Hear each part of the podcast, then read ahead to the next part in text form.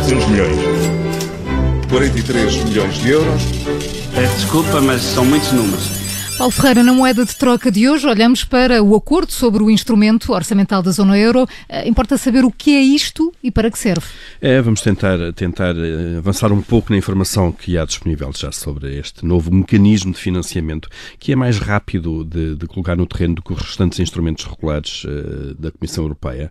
Serve sobretudo para projetos de investimento e reformas estruturais que estejam alinhadas em cada país com aquilo que são as, as grandes linhas da política económica da zona euro.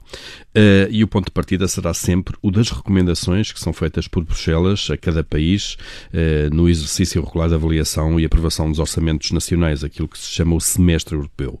Bom, mas para saber uh, mais concretamente do que podemos estar a falar, o melhor é olhar precisamente para a última lista de avaliação da Comissão Europeia sobre Portugal. E lá dizia-se que no nosso país há necessidades de investimento cuja mais elevada prioridade está, por exemplo, na investigação e inovação incorporação de tecnologias avançadas em toda a economia. Na educação e formação, aqui importa combater o abandono escolar e promover a aprendizagem dos adultos e ao longo de toda a vida.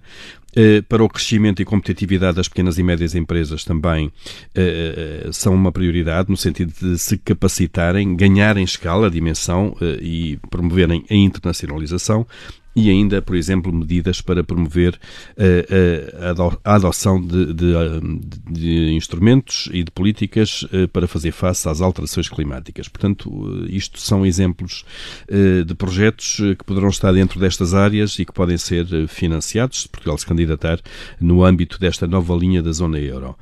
a ideia, de facto, é dotar a eurozona de, de mecanismos ou de um mecanismo que possa criar maior convergência económica nos ciclos económicos, isto numa região onde os países já têm a mesma moeda e também a mesma política monetária. E, é? e Paulo, já há montante indicativo? Há um, há um, número que foi divulgado e que foi avançado pela agência Reuters, ainda carece de confirmação oficial, que são 17 mil milhões de euros para toda a zona euro. Uh, se nós fizéssemos só aqui uma conta simples uh, uh, para o peso de Portugal na zona euro em termos económicos, daria uma fatia proporcional de 215 milhões de euros ao nosso país, é cerca de metade do orçamento anual da cultura em Portugal. E há, e há, regras para a atribuição destas verbas? Há regras, são definidas também. Primeiro, os países eh, têm que participar 25% pois. de cada projeto. Isto é, por cada 100 euros que vem ao abrigo deste fundo, cada país tem que meter 25 euros, se o projeto tiver 125 euros, uhum. neste exemplo proporcional.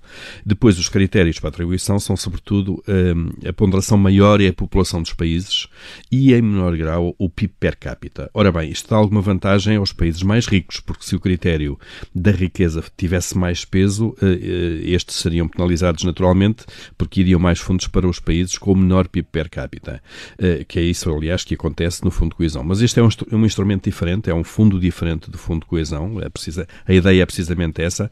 É um passo que é mais simbólico do que efetivo, não é? É um primeiro passo uh, no sentido de dotar a zona euro de um orçamento comunitário desse, digno desse nome, uh, um passo tímido, uh, e muitos outros no futuro serão seguramente necessários. Paulo Ferreira com moeda de troca, a não perder nova edição amanhã, aqui no Observador. Aconteça o que acontecer.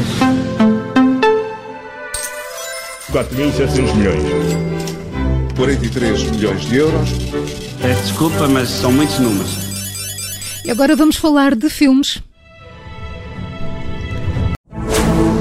Rádio Observador. Ouça este e outros conteúdos em observador.pt/barra rádio e subscreva os nossos podcasts.